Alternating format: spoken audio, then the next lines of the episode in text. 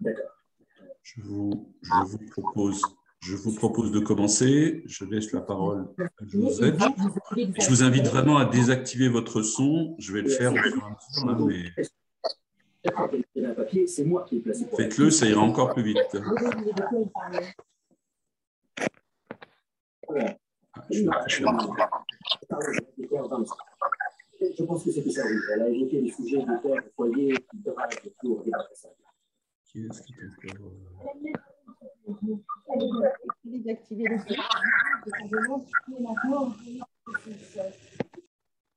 Voilà, merci. Bonjour à tous et à toutes. Eh bien, nous allons, ah. nous allons euh, commencer. Les derniers euh, retardataires pour nous rejoindre. Eh bien, nous sommes ravis euh, de vous accueillir euh, ce matin euh, pour notre nouvelle émission de l'Observatoire Santé et Innovation de l'Institut Sapiens. Alors, qui est l'Institut Sapiens? C'est un think tank qui est résolument indépendant et non partisan et qui, qui réfléchit pardon, spécifiquement aux évolutions liées à la révolution numérique et euh, à, ses conséquences sur euh, notre société, notre économie. Euh, développe principalement trois types d'actions. La première, c'est réfléchir alors, et proposer. Alors, c'est notamment la mission des observatoires, dont l'Observatoire Santé-Innovation, Ensuite, c'est se rencontrer et débattre. Eh bien, c'est ce que nous allons faire ce matin, euh, mais aussi débattre avec officiellement avec le les mondes professionnels, politiques et citoyens, et puis ensuite euh, éclairer et diffuser, puisque euh, tous ces sujets sont quand même souvent des sujets complexes et que Aujourd'hui, on, s'aperçoit bien que dans toute cette complexité, il est parfois difficile euh, d'entraîner euh, la population. Alors, c'est pour accompagner tout ce mouvement que euh, nous avons créé, donc, début de l'année 2021, l'Observatoire Santé et Innovation que j'ai le plaisir, avec mes camarades, d'animer euh, cet observatoire, euh, bien sûr, s'attache spécifiquement euh, à accompagner le mouvement dans le monde de la e-santé, dans le monde des biotech, concernant les innovations de rupture diagnostique et thérapeutique, mais aussi organisationnelles et financières, sinon ça ne fonctionne pas, on le voit très bien. Euh, alors, qu'y a-t-il dans cet euh, observatoire? Eh bien, des chercheurs, des entrepreneurs, euh, des experts et des professionnels de la santé. On ne peut pas parler de santé sans eux, on est bien d'accord. Et cette année, nous avons décidé, pour les deux, trois ans qui viennent, là, de, spécifiquement instruire quatre thématiques la distribution territoriale et sociale de la santé, euh, les innovations bien sûr, l'organisation politique et financière du système, et puis aussi euh, toutes les questions liées à l'éthique et au financement des innovations médicales. Alors bien sûr, la santé mentale a été l'une des thématiques phares qui nous a semblé être importante d'étudier euh, et, de donner notre avis. Pourquoi? Parce qu'il s'agit d'un domaine qui fonctionne encore avec des principes parfois très anciens. On ne dira pas parfois dépassés, mais en tout cas aujourd'hui remis en cause.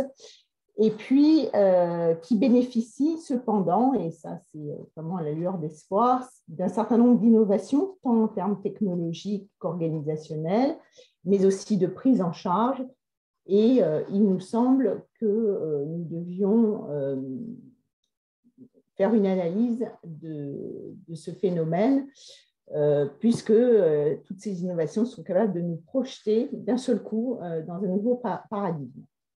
Et ceci, bien sûr, dans une, dans une, au sein d'une crise sanitaire qui nous touche encore et qui a bien sûr exacerbé l'incidence et la gravité de ces pathologies, Et puis, surtout, ce mois-ci, ce profil, les assises de la santé mentale, il nous paraissait important de porter notre voix. Alors, nous avons euh, publié euh, une note euh, que nos experts vont, vous présenter. on contribue à cette note un certain nombre d'experts de l'Observatoire, mais aussi des experts extérieurs dans ce domaine qui est si spécifique. Euh, dans nos experts euh, de l'Observatoire, spécifiquement Isabella Demani, qui est membre de la chaire ESSEC Innovation Thérapeutique et qui est conseil en santé chez Alcimed et en même temps, comme dirait l'autre, fondatrice euh, d'une start-up qui s'appelle GenDH. Vincent Desbol, qui est directeur de l'infrastructure en recherche de FCRIN et associé du MEDTech, et Franck Mouton, qui est président de France Biotech. Alors, je vais leur donner euh, tout de suite la parole et tout d'abord à Isabella Demani qui va nous présenter la première recommandation de la publication et son contexte euh, qui porte euh, sur l'importance de la prévention. À toi, Isabella. Merci Josette pour cette introduction. comme tu viens de l'introduire, on va parler de santé mentale, ce qui comprend aujourd'hui les troubles psychiques ou les pathologies psychiatriques, avec pour principale caractéristique leur diversité. On va à la fois inclure dans, l'analyse qu'on a faite euh, la schizophrénie par exemple, les troubles bipolaires, les troubles alimentaires, euh, les troubles relatifs à l'anxiété, à la dépression. Donc c'est important de, considérer, on va dire pour la suite des discussions, qu'on n'est pas uniquement sur le scope de la psychiatrie. Euh, avant de démarrer, je voulais juste revenir sur, sur deux convictions qu'on a.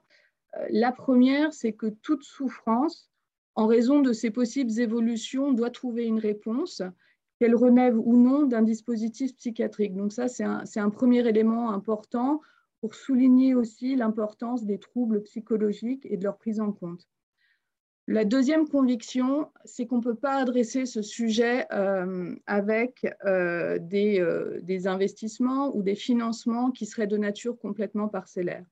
Je vais juste vous donner quelques chiffres pour qu'on se rende bien compte de, l'importance du sujet.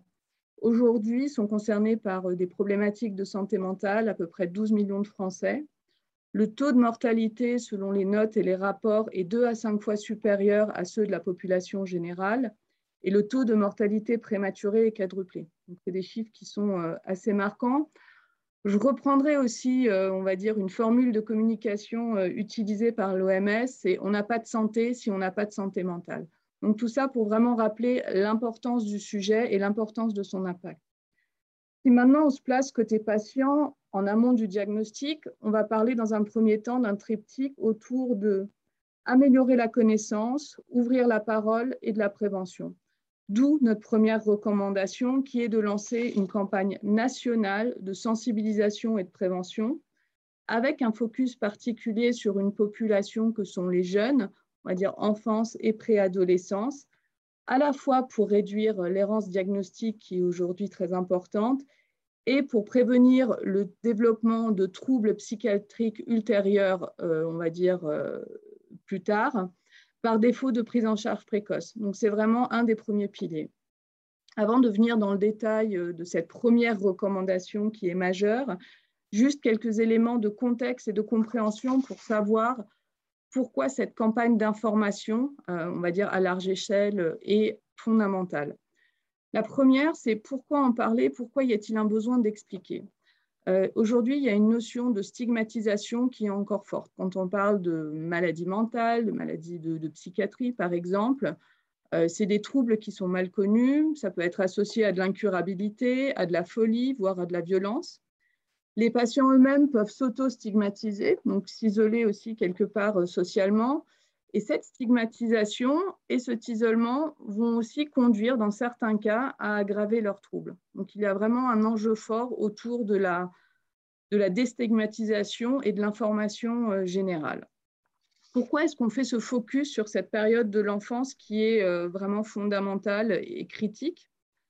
Aujourd'hui, l'ensemble des, rapports montrent qu'on va détecter dans la moitié des cas euh, les différents troubles avant l'âge de 14 ans et dans 70% des cas avant l'âge de 22 ans. Donc on voit bien que c'est une période véritablement charnière Et on estime qu'à peu près 20% des jeunes entre 10 et 20 ans aujourd'hui ne sont pas diagnostiqués.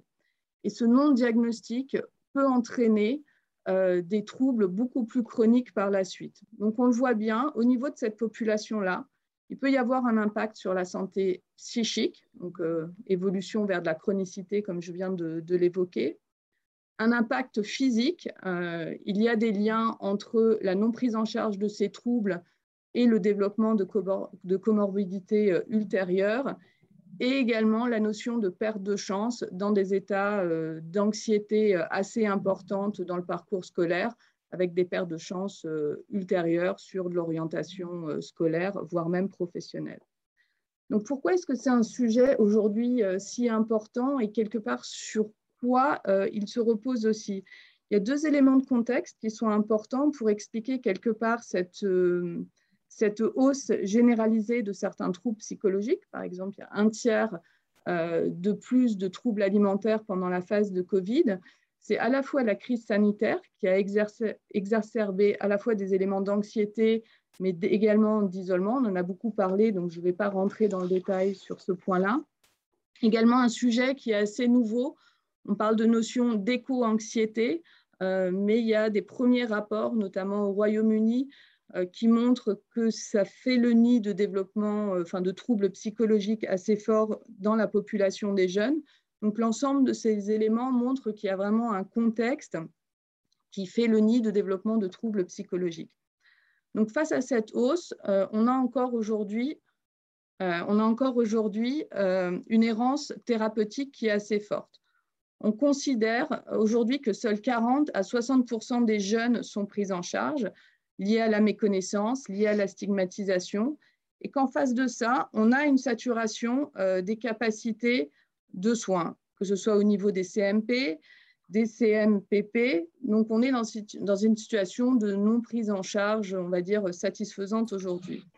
Tout ça pour dire qu'on est face à quelque part euh, une bombe à retardement. En tout cas, on en a aujourd'hui tous les ingrédients. On a une hausse du nombre de cas en termes de troubles psychologiques, je tiens bien à le préciser en termes de prise en charge qui n'est pas satisfaisante et en, termes de, on va dire, d'information qui est faible.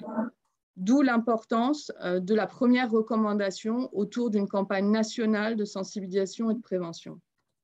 Euh, pour cette première recommandation, il y a deux piliers qui sont, euh, on va dire, fondamentaux. Le premier, donc, autour du lancement de cette campagne, avec à la fois un objectif de largeur, donc un ciblage grand public, mais aussi des éléments d'action très concrets sur une population cible que sont les jeunes, avec le recours à des réseaux sociaux, avec le recours à des influenceurs, pour vraiment être en mesure à la fois de les sensibiliser et de les toucher, compte tenu de leur manière actuelle euh, de communiquer et de recevoir de, l'information. Sur cette campagne, il y a trois enjeux euh, qui me paraissent, enfin qui nous paraissent fondamentaux. Le premier, c'est de faire évoluer les mentalités c'est de revenir à cette notion de déstigmatisation de ce qu'est aujourd'hui, de ce que sont les problématiques de, santé mentale, d'améliorer la connaissance générale, euh, notamment par exemple la variété des troubles et des pathologies, leurs causes, leur prévalence, et puis d'agir. Euh, je reprends juste, je fais un parallèle avec la santé physique. On peut aujourd'hui avoir en tête euh, le besoin de faire 10 000 pas par jour. L'objectif, c'est aussi d'avoir conscience qu'il faut prendre soin de notre esprit et de développer des repères concrets pour aussi bien prendre soin de son corps que de son esprit. Le deuxième pilier de cette recommandation, euh, c'est que nous souhaitons aussi focaliser nos messages de prévention en milieu scolaire et dans le cercle familial, avec, euh, on pense, une identification des moments clés où des points de rupture peuvent se faire ou des points d'apparition de troubles peuvent émerger c'est-à-dire le primaire, le démarrage du collège et le passage des, premiers examens. Euh, l'objectif est également de proposer à des élèves des sensibilisations aux problématiques de stress et d'anxiété et de travailler sur l'estime de soi. Alors, il y a des initiatives qui, qui, sont prises dans certains collèges ou lycées avec la mise en place, par exemple, de coachs scolaires. FIDOM est en train de développer un jeu Jardin dedans qui sera à disposition fin 2021 mais compte tenu de l'ampleur du phénomène et de ce que j'ai appelé, enfin de ce qu'on a appelé la, bombe à retardement potentiel, L'objectif, c'est vraiment de toucher l'ensemble de la population, l'ensemble des jeunes, quelle que soit, on va dire, leur, leur localisation. Enfin, pour terminer sur cette première recommandation, on ne le fera pas s'il n'y a pas une véritable coordination et formation de l'ensemble des acteurs.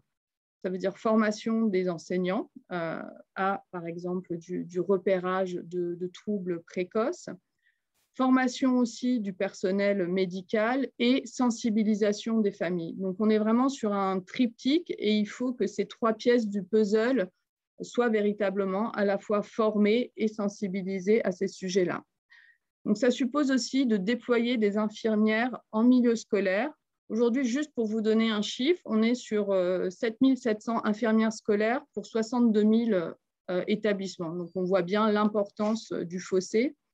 Donc, l'objectif, c'est d'appuyer cette formation-là et le déploiement de personnel supplémentaire et de favoriser aussi le partage de compétences entre des professions médicales et des autres personnels de santé pour accroître véritablement les ressources qui sont disponibles, notamment en ville.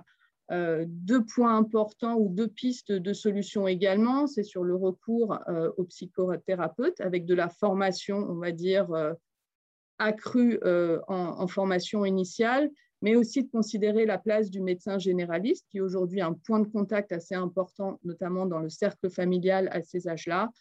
Là aussi, en renforçant la formation continue, euh, sur des thématiques de, psychiatrie. Et enfin, l'innovation, et on va en parler euh, dans un instant, doit aussi jouer un rôle fondamental euh, grâce à l'apport du numérique dans un certain nombre de détections et de repérages qui peuvent être utilisés à la fois chez les jeunes et certains personnels médicaux ou même dans le domaine scolaire. Et donc, c'est un point assez important. Donc, j'en finis là sur cette première recommandation. C'est une première étape. En parallèle de ça, il faut que la prise en charge suive. Et aujourd'hui, c'est euh, une problématique euh, fondamentale. Et l'innovation dans ce cadre-là doit être et peut être une des clés de réponse assez importantes. Et je laisse la parole à, Franck Mouton pour enchaîner sur la deuxième recommandation. Merci beaucoup Isabelle. Euh, effectivement, donc sur, cette base-là, du constat de, cette population qui est à la fois fragile euh, et aussi dans, ce, dans cette période-là euh, très exposée à un certain nombre de facteurs de risque. on, l'a vu sur bah, tout ce qui était euh, cybercriminalité avec les réseaux sociaux, euh, la pression euh, en milieu scolaire, et, ça ne fait effectivement que, s'aggraver dans le, contexte de la crise sanitaire. L'innovation est évidemment un levier qu'il faut activer simultanément avec ce qu'Isabelle vient d'expliquer sur la déstigmatisation, la formation des soignants, des aidants, à cet environnement si particulier qu'est la santé mentale. Euh, concernant euh, concernant l'innovation, il y a euh, évidemment, je, finirai sur la partie très digitale qui aujourd'hui est sans doute la planche de salut pour, pour redonner à ce secteur toutes, ces lettres de noblesse en, termes d'attractivité vis-à-vis des innovateurs. Donc, euh, je, finirai par cela. Euh, la, deuxième recommandation euh, qui consiste à créer un écosystème favorable à l'innovation dans ses multiples expressions pour la favoriser, la valoriser et la sécuriser. Et la sécuriser. L'enjeu aujourd'hui, vous l'avez compris, il, y a, un certain nombre de freins. On va y revenir avant de, passer sur les leviers par, rapport à ces freins. un premier frein qui est la fin de l'histoire, qui est la prise en charge de ces innovations, c'est-à-dire comment on fait en sorte pour que notre système de santé favorise le, le, déploiement et la prise en charge financière de ces innovations et là, il faut absolument qu'il y ait une réforme euh, assez profonde de cette prise en charge financière, puisque ce domaine euh, a un certain nombre de particularités euh, qu'on ne comprend plus, qui sont, à mon sens, en tout cas obsolètes par rapport à d'autres domaines comme la cancérologie, comme un certain nombre de, de, de, de, de prise en charge dans d'autres domaines thérapeutiques Et donc, est-ce qu'il faut développer une enveloppe spécifique pour la psychiatrie? Je crois qu'effectivement, on en est là. Une liste en sus sur des produits. en tout cas, comment favoriser la, prise en charge finale par notre, par notre système de santé? Donc là, il y a un premier frein. Euh, un deuxième frein qui est qu'aujourd'hui, la démonstration d'apport de valeur euh, médicale des innovations est complexe. Complexe parce que euh, malheureusement, Isabelle nous l'a indiqué aussi, c'est l'impact, c'est la première dépense de santé publique aujourd'hui, et pour autant, ça ne correspond qu'à 5% des investissements en recherche santé en France. Et donc, euh, il y a un vrai, vrai gros besoin. On part de très, très loin.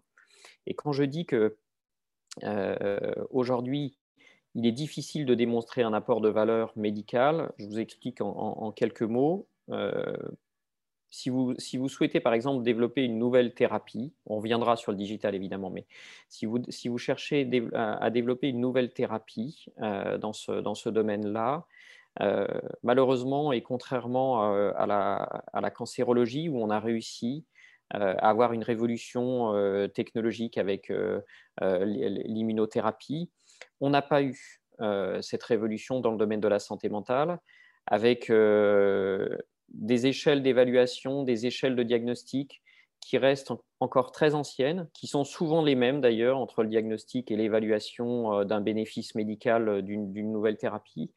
La stratification des patients, la relation entre la cause et la conséquence, ça c'est extrêmement important dans ce secteur d'activité parce que beaucoup d'hypothèses mécanistiques euh, ont conduit à des échecs de développement. Et vous savez que dans, dans un domaine comme celui-là, les échecs ont tendance à conduire euh, au retrait euh, des investissements privés euh, pour soutenir euh, le, développement de l'innovation. Et donc euh, là-dessus, cette relation entre la cause et la conséquence dans ces maladies, malheureusement, n'est pas encore suffisante. J'ai parlé aussi de la, toujours dans cette démonstration d'apport de valeur, c'est-à-dire de, de, changer le cadre nosologique, de la compréhension, de la stratification des patients, de savoir exactement quels sont les critères qui permettent à la fois d'expliquer et de mesurer. Donc ça, il y a un vrai, un vrai gros besoin euh, de, et, ça, ça veut dire une recherche à la fois fondamentale et clinique qui doit réellement s'opérer euh, sur le terrain, simultanément avec euh, ce qu'Isabelle nous a présenté sur la destigmatisation et, la formation. et donc, voilà un petit peu le, contexte dans lequel on se trouve aujourd'hui. Donc, un défaut de prise en charge finale qui ne favorise pas euh, le déploiement euh, et euh, le, déploiement sur le secteur sur le secteur santé mentale la capacité, avec les outils qu'on a aujourd'hui, à pouvoir réellement démontrer un apport de valeur, et ça rejoint l'autre, c'est-à-dire que si vous voulez déployer, il faut bien que l'évaluateur, le régulateur et le payeur puissent s'approprier le sujet et considérer qu'effectivement, ça présente un bénéfice, ça peut présenter un bénéfice pour les patients, ça peut présenter un bénéfice pour le système de santé. Donc il y a, tout ça à prendre en charge aujourd'hui. Donc ça veut dire quoi euh, en, pratique euh, par rapport à cette mesure? euh, Donc c'est d'adresser sur l'ensemble de la chaîne de valeur, donc l'émergence de l'innovation.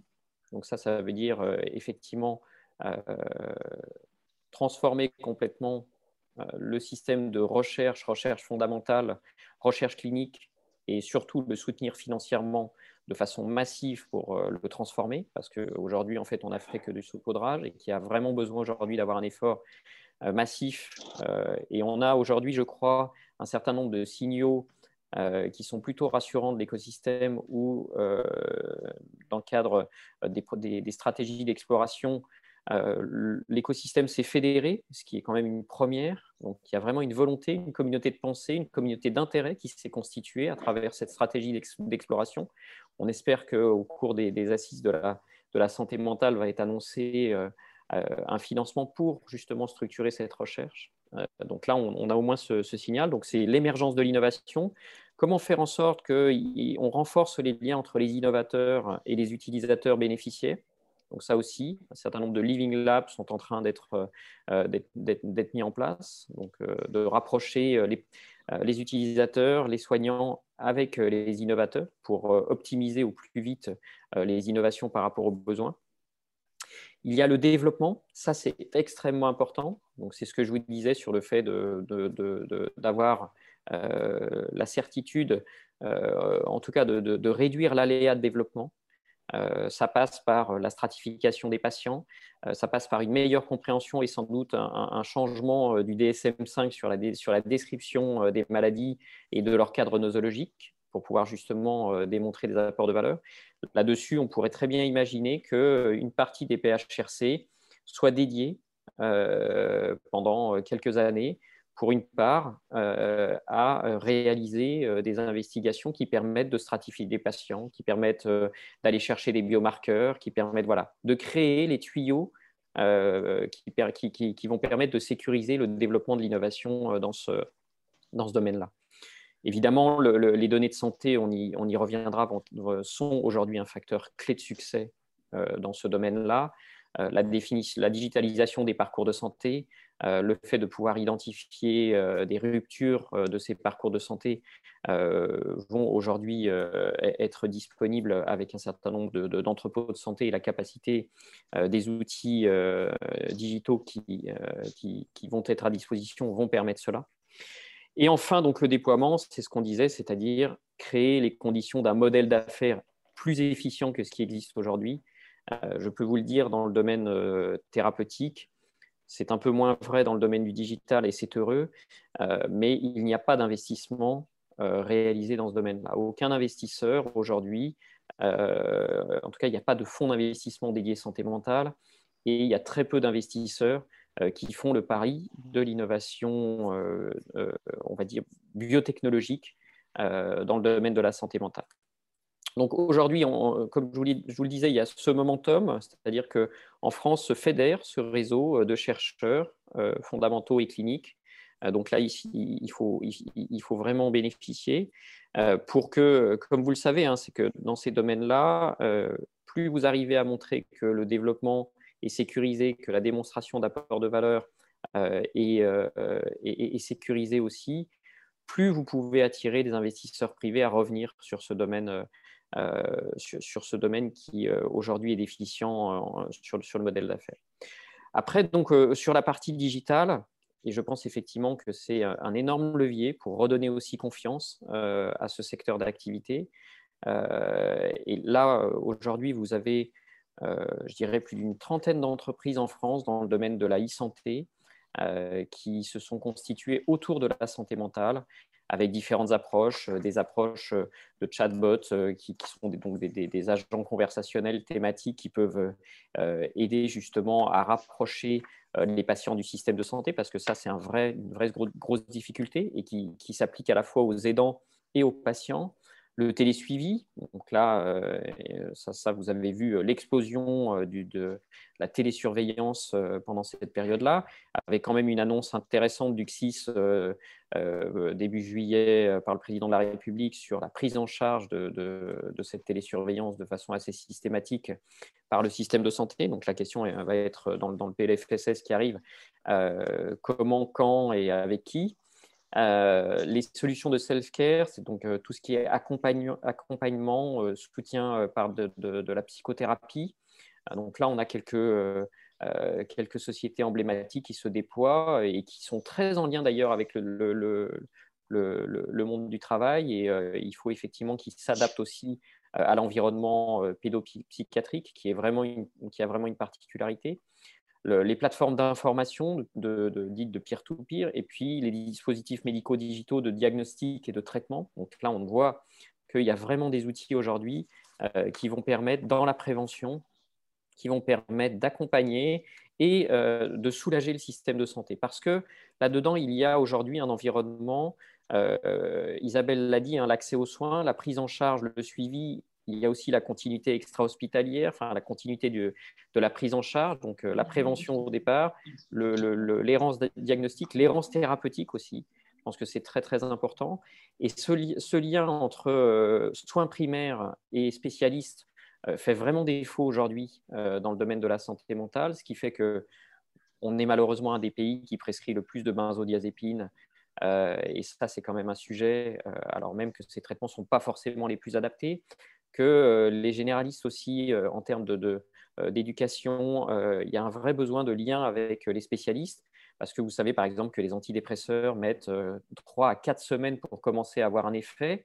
Mais pendant ces 3 à 4 semaines vous avez plein d'effets indésirables qui sont difficiles à supporter, il faut vraiment cet accompagnement-là. Souvent, les généralistes arrêtent les traitements, changent de traitement, et donc on a en fait quelque chose qui n'est pas fluide, alors même qu'on pourrait avoir une prise en charge euh, par le, soin primaire qui, se trouve être beaucoup plus efficace euh, et qui permettrait euh, de soulager le, le, milieu hospitalier et le milieu des spécialistes pour qu'ils aient aussi et donc là, il y a évidemment besoin de renforcer ces équipes, renforcer en termes d'infirmières, on l'a dit également dans le, dans, dans le, milieu scolaire, mais directement au milieu hospitalier, le nombre de PH, le nombre de, soignants en général. Donc là, il y a un, vrai effort à faire. Et ça aussi, ça, doit s'accompagner par l'attractivité de ce domaine. Et donc, euh, la déstigmatisation, l'intérêt porté doit attirer euh, les talents à venir, euh, à venir dans ce domaine-là. Et, ce lien ville-hôpital, entre guillemets, ce, lien soins primaires et, et, spécialistes, il a vraiment besoin d'être renforcé parce qu'il permettrait de soulager. Là, quand on interroge les pédopsychiatres, ils n'ont ils sont complètement saturés, complètement saturés. C'est-à-dire qu'on on aura beau faire des living labs, ils n'auront même pas le temps de venir discuter avec les innovateurs. C'est-à-dire qu'ils sont complètement mobilisés par la prise en charge des patients. Il y a besoin de soulager ça. Donc, il faut simultanément les soulager avec cette relation ville-hôpital et leur permettre justement de discuter avec les innovateurs pour pouvoir déployer un certain nombre de ces solutions. voilà en, quelques mots euh, ce que, ce que je, souhaitais euh, vous dire là-dessus. Euh, merci encore pour, pour, votre attention. Merci beaucoup Isabella et Franck. Vincent, tu voulais peut-être commenter ou ajouter quelques remarques par rapport à nos constats et nos Tout à fait, beaucoup a été dit. Donc, je n'ai pas, euh, mon, propos va être euh, assez bref.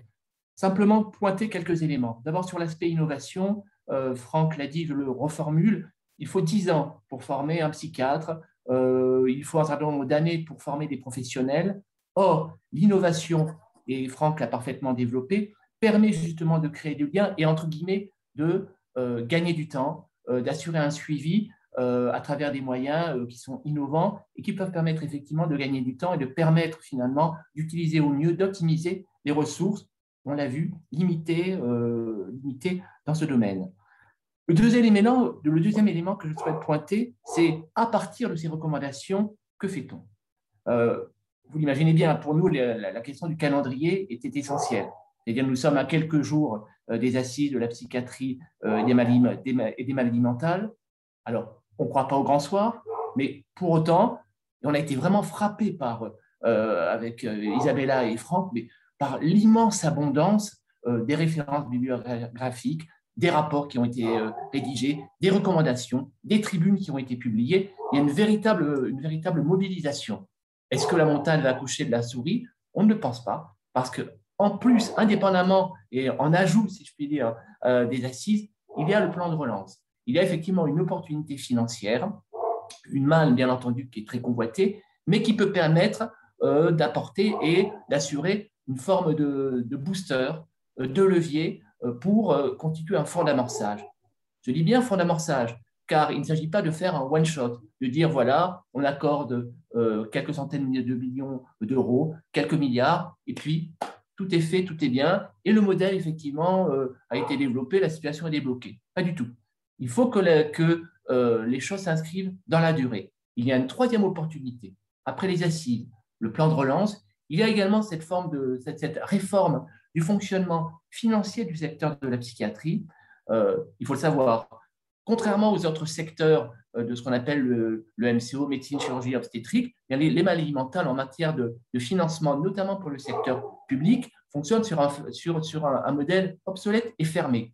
Il y a une enveloppe au travers de l'association globale de financement qui évolue peu ou prou, beaucoup moins, euh, et on l'a vu compte tenu de l'inflation que, euh, que notre secteur, une, perte, une perte de valeur nette. Et en fait, on s'aperçoit qu'au fur et à mesure, finalement, la dotation dont bénéficie le secteur de la psychiatrie, 23 milliards d'euros en termes de dépenses d'assurance maladie, eh bien, dans les faits, diminue d'une année sur l'autre. Il y a une opportunité car une réforme financière qui a été annoncée, euh, qui est euh, qui va être réalisée normalement, elle devrait entrer dans les faits à compter du 1er janvier 2022. Il y a donc une opportunité pour le faire, sachant qu'il s'agit, la réforme porte sur une forme de, de meilleure répartition plus proche de la réalité, mais elle doit s'accompagner également d'une revalorisation à travers l'ONDAM, à travers les, dotations qui sont allouées chaque année euh, par l'assurance maladie euh, à l'ensemble des dépenses de santé. Il faut que la psychiatrie soit revalorisée d'une manière générale. Donc, pour nous, il y a effectivement, vous l'avez compris, euh, un constat qui est fait. Il y a des recommandations très claires, il y a des opportunités en termes d'innovation qui peuvent véritablement permettre de soulager, euh, de, soulager et les praticiens, les patients, bien entendu, et d'apporter une véritable euh, plus-value. Euh, et en même temps, il y a des opportunités de financement pour peu qu'on s'en donne les moyens. Et je crois qu'aujourd'hui, eh on peut être relativement optimiste. On va attendre quelques jours pour savoir effectivement ce qui va être décidé lors des assises. Merci beaucoup, Vincent. Euh, j'ai oublié de vous dire, euh, cher public, que bien sûr, vous avez euh, la messagerie à votre disposition pour poser les questions à nos experts ou faire vos remarques. Je vais donc ouvrir la séance de questions. Est-ce que les assises de la santé mentale sont pour vous une initiative intéressante? Euh, n'avez-vous pas la crainte d'une concertation de plus euh, sans lendemain euh, du fait de la disparité et du nombre de problématiques que vous venez très bien d'exposer, de la période électorale qui arrive et puis surtout, ben, même si le quoi qu'il en coûte bat son plein, quand même du manque de moyens financiers du fait du niveau des finances de la sécurité sociale. Qui veut prendre euh, la question Franck? Vincent? Euh, Oui, je, enfin, euh, sur. alors, je, vais plutôt être optimiste. vous, allez, vous me direz après le 28 que j'avais tort, mais voilà, je suis plutôt optimiste et espère que le président de la République va, annoncer un certain nombre de, de points qui seront activables rapidement. Il est évident que dans cette période-là, euh, je pense qu'il serait illusoire de s'attendre à, un changement organisationnel profond, euh, parce qu'on est, on trop proche des, des, élections. en revanche, je pense qu'il y a un certain nombre de leviers qui peuvent être activés très vite, qui sont dans le projet de loi de finances, ce qu'a indiqué Vincent, c'est-à-dire la revalorisation euh, d'un certain nombre euh, d'étapes dans la prise en charge des patients. Donc, je pense que ça, euh, on a les moyens de faire des choses dans le prochain projet de loi et ça, ça va être, on va le savoir très vite. je pense également que est-ce qu'un fonds souverain dédié à la santé mentale pourrait être une annonce intéressante? Il y a aussi un, certain nombre de leviers qui peuvent être activés très vite dans la prise en charge du digital en santé mentale. Euh, il y a, euh, vous l'avez vu dans l'avenant euh, du, Conseil stratégique de filière santé, un, axe dédié parcours de santé en santé mentale avec justement un certain nombre de leviers sur le, digital. Donc, je pense que d'ici les élections, il, y a la possibilité de mettre en place un certain nombre de choses et ces choses, évidemment, passeront par le digital, on l'a indiqué, à la fois par les solutions et également, mm, je, dirais, par les entrepôts de données de santé qui vont permettre d'avoir un certain nombre d'informations qui devraient aussi abaisser le risque. Après, je suis entièrement d'accord sur le fait que ces trois grandes mesures qui sont proposées, un certain nombre de choses ne pourront pas être activées pendant cette période-là, compte tenu de, l'impact qu'un changement organisationnel profond euh, impliquerait pour, euh, pour une élection présidentielle. Voilà pour, euh, pour moi sur, sur ce sujet. Donc plutôt optimiste parce que enfin, voilà, j'espère que le PEPR va passer, j'espère que les 114 millions qui ont été demandés vont changer quand même les choses et, et donner surtout de la confiance à toute cette mobilisation. Je pense qu'il y a une vraie prise de conscience pendant cette période-là. Il faut, il faut continuer à s'en servir.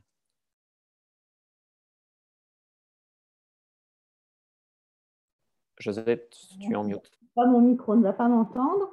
Euh, merci Franck. Les questions euh, commencent à arriver euh, sur le chat. je vais passer la parole je ne vois pas le, nom en entier, quelqu'un dont le prénom apparemment est Auréga, qui a une question à, poser sur euh, les HPI. Attendez, je... Eh, super. Merci beaucoup. Je ne sais pas si je pouvais poser ma question. Je vais être, euh, très concise. Euh, super contente en tout cas de cette, rencontre. Donc moi, ce que j'ai appris, parce que ça s'inscrit dans la vraie vie, en fait, c'est qu'il y, a, y a un certain nombre de maladies qui finissent par se développer parce que les personnes ont des, comment dirais-je, un fonctionnement mental. Enfin, je vais être très claire, par exemple, les HPI qui sont, euh, sont identifiés en fait au, niveau de l'enfance en fait et à l'école. Et, ça en fait souvent des adultes. Enfin là on voit que c'est voilà, le problème commence à être pris euh, réellement au sérieux et donc en fait euh, je comprends parce que ça, développe des pathologies dépressives enfin des trucs je suis pas psychiatre ni spécialiste hein, mais on sent bien qu'il y a, c'est des personnes qui finissent par être en souffrance de manière assez gravissime et qui terminent euh, parfois c'est grave. Et donc, moi, je comprends bien hein, le développement des thérapies en fonction, euh, effectivement, des enfin, parce que je travaille dans la recherche médicale euh, aujourd'hui privée. Dans la prévention. Dans la prévention, est-ce que est-ce qu'il est prévu dans tout le suggestion là proposée, hein, est-ce qu'il est, qu'il est, prévu euh, justement, euh, comme on le fait par exemple pour le diabète ou d'autres choses, ou l'obésité, des outils de prévention? C'est-à-dire comment euh, éviter quelque part que, que des enfants ou des adultes, parce qu'ils ne se connaissent pas et tout ça, finissent par exploser en vol Est-ce que ça, ça fait partie de ce que vous souhaitez mettre en place? Comment identifier par exemple ces enfants bon, qui sont souvent dans la courbe de Gauss un peu là et qui ne se trouvent pas bien euh, dans, ce dans la façon dont on s'organise? Voilà, moi, c'était le, côté euh, plutôt prédictif, en fait. Et quels outils euh, voilà, digitaux, enfin, comment on, peut, comment on peut améliorer tout ça? Merci. si je peux prendre peut-être le, début de la réponse. Alors, bonjour Auréda. Je ne sais pas si on peut parler euh, à ce stade d'outils déjà prédictifs. Je pense qu'une première étape, c'est de mettre à disposition des outils de prévention. Ah, je t'entends plus. Ah, pardon. Oui, je vais, reprendre. Euh, effectivement, ça fait partie de nos recommandations de mettre en place des outils de prévention pour du repérage précoce euh, à la limite près qu'il y a vraiment un effort à faire dans l'évaluation des outils qui seront mis à disposition. Euh, le fait de, alors on ne parle pas encore euh, d'annonce de diagnostic, on parle vraiment de, repérage, de faire de la prévention. Il y a quand même besoin d'une évaluation scientifique, d'efficacité de ces outils-là.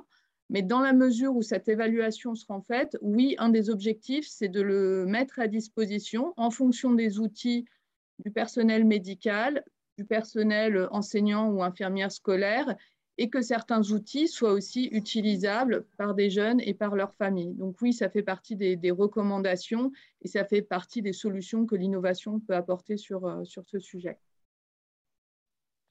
Merci. Pour cette réponse, euh, une autre question de y a-t-il des bons modèles à l'étranger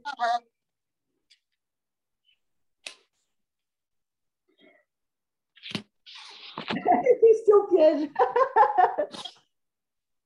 à votre connaissance.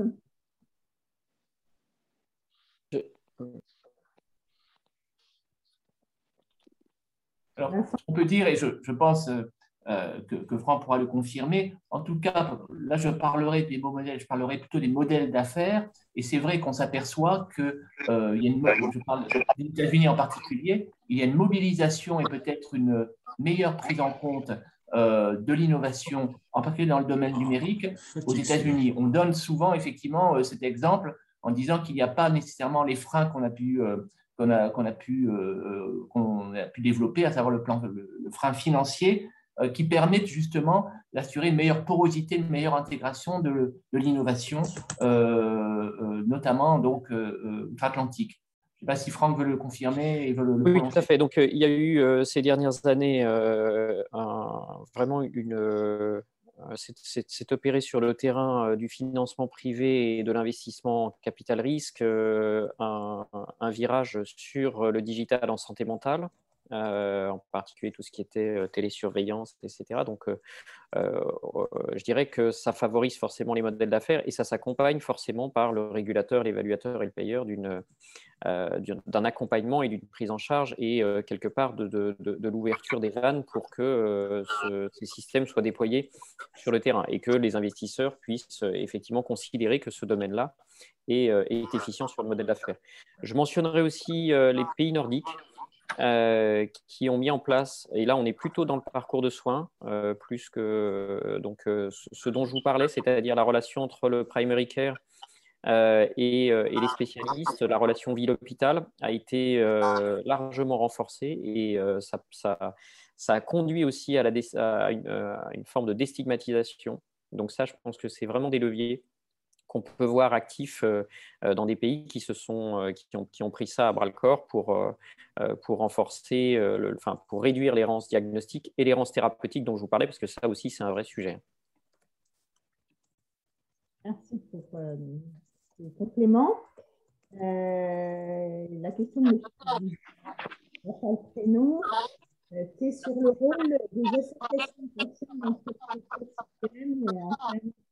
notamment euh, recherche.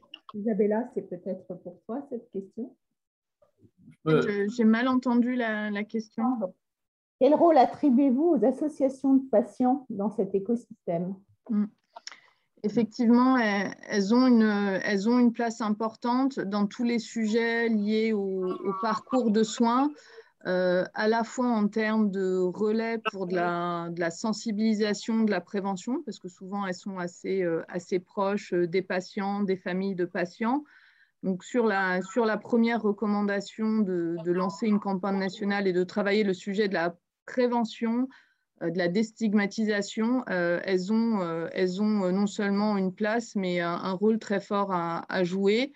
Euh, sur, euh, sur ce sujet-là, en, complément des actions qui seraient faites à destination euh, du, du, grand public via des moyens télévisuels et autres. Je peux le compléter, Josette, si, si, tu m'y autorises, à savoir que Franck a évoqué tout à l'heure la notion de Living Lab. Les Living Lab, ce sont donc des, des, lieux de rencontre du besoin, du besoin des patients et donc nécessairement de leur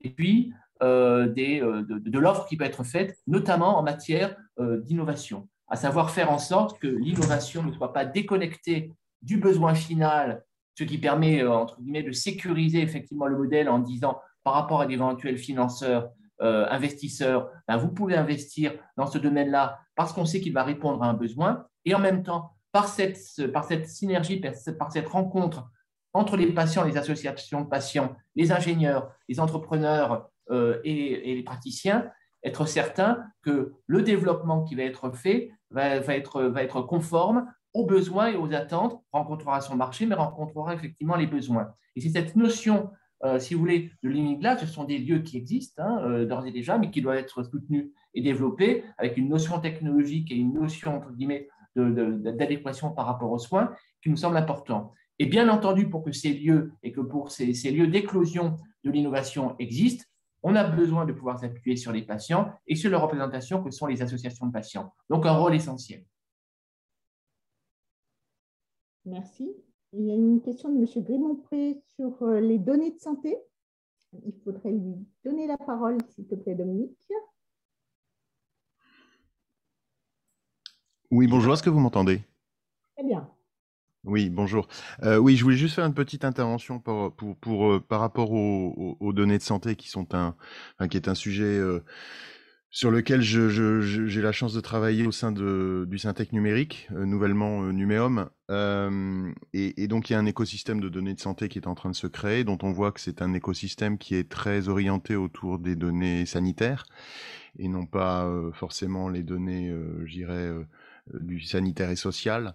Euh, je pense que c'est un point sur lequel il faut réellement insister. Il y a un vrai potentiel à, utiliser les données endogènes et exogènes au système de santé pour, euh, pour identifier, pour faire du, du, travail de diagnostic sur, sur, le, sur, sur la santé mentale, donc de, de, prévention et, pourquoi pas de, derrière de, de, traitement. Et, et aujourd'hui, je pense que cette, cette dimension-là est, largement sous-estimée à la fois par les autorités et par l'écosystème. C'est-à-dire qu'on dit, bien sûr, il faut de la donnée, et derrière la donnée, on peut mettre de l'IA.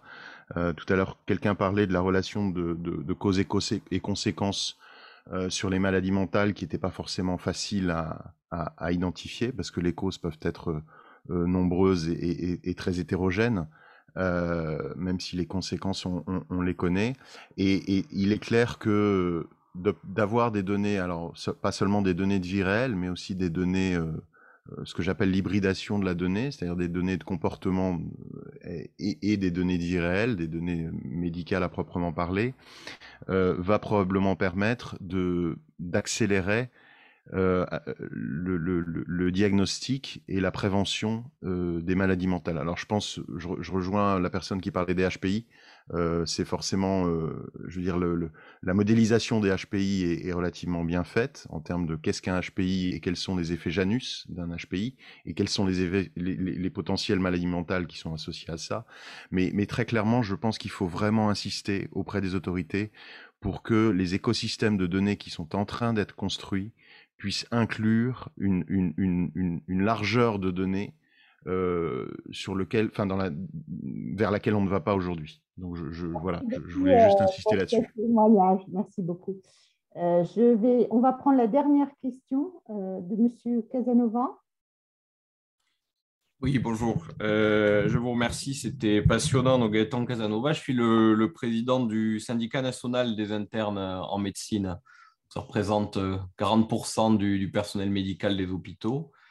Et alors, j'avais une question à vous poser sur un sujet, moi, qui me tient énormément à cœur. Vous avez assez insisté dessus, c'est sur la prévention. Et ma question, c'est comment éviter ce qui, pour moi, sont deux écueils? Parce que je pars d'un principe, c'est que la maladie, c'est l'échec de la santé. Alors, pas toujours, comme toute image, c'est euh, un peu exagéré, mais en fait, je pense que c'est une bonne base de partir là-dessus. Et donc, évidemment, ça nous amène à la prévention qui, évidemment, est insuffisante en France. Et pour moi, les deux écueils, un, c'est ce que j'appelle la préventologie. Euh, c'est typiquement de dire que le meilleur moyen de faire une campagne de santé publique, c'est de demander à des médecins de santé publique. Euh, je le suis moi-même. Euh, vous voyez ce que ça donne. C'est bien qu'il y en ait, mais il faut surtout pas leur laisser beaucoup trop sérieux pour ça. Euh, donc ça, c'est le premier élément, comment on arrive à en fait être transversal. Derrière ma question, c'est comment on arrive à être transversal et à pas laisser la prévention uniquement aux professionnels de santé. Peut-être si c'est le meilleur. Et le, le micro de Monsieur Babot qui est allumé. Du président. Oui, pour une fois que j'ai pu couper le micro du président. Euh, et, le second aussi qui me semble très important et qui est tout à fait lié, c'est comment on évite la psychiatrisation de la santé mentale. Euh, il y a euh, en tant que médecin un débordement que les psychiatres me reprocheront de mettre, de, de pointer du doigt, mais c'est qu'un psychiatre, c'est un médecin. Évidemment, le médecin, il ne fait pas que dans la pathologie, mais aujourd'hui, il y a un débordement absolument évident pour des raisons de remboursement qui sont en train de changer, mais en tout cas, il y a un débordement entre ce qui est de la prise en charge de pathologie psychiatrique et ce qui relève de la souffrance psychique, qui est aussi essentielle. C'est ce que vous avez dit en propos introductif, que toute souffrance devait être prise en charge. C'est la réalité, mais ça n'est pas forcément à des psychiatres de la faire tout le temps. Voilà, donc euh, question résumée, comment on évite ces deux écueils? Comment on évite la préventologie et comment on évite de tout psychiatriser en réalité? Oui, mais merci pour, euh, pour la question. Et effectivement, euh, vous pointez, vous pointez un certain nombre de risques. Sur le sujet de la prévention, je pense qu'une des, une des mesures, c'est de différencier les messages. il y a une notion de message de grand public. Quand je parlais aujourd'hui, on est sensibilisé à des messages très simples, hein, manger 5 fruits et légumes par jour, besoin d'une activité physique je pense que sur la santé mentale, euh, il y a aussi besoin, et, peut-être même le mot là, de santé mentale n'est pas approprié, de messages très simples pour prendre soin de son esprit. Donc euh, ça, c'est un premier volet. Euh, donc c'est d'aller dans ce sens-là, de comprendre qu'est-ce qu'on peut faire. Là, effectivement, il faut, mobiliser des, des psychiatres, des, psychologues pour trouver les, bons messages et faciliter la, compréhension, mais avec des messages qui sont très concrets. Et le deuxième niveau, c'est de la prévention et de la sensibilisation, mais très ciblée, avec des professionnels qui sont formés à la faire. Et on est déjà dans une phase de sensibilisation, repérage précoce.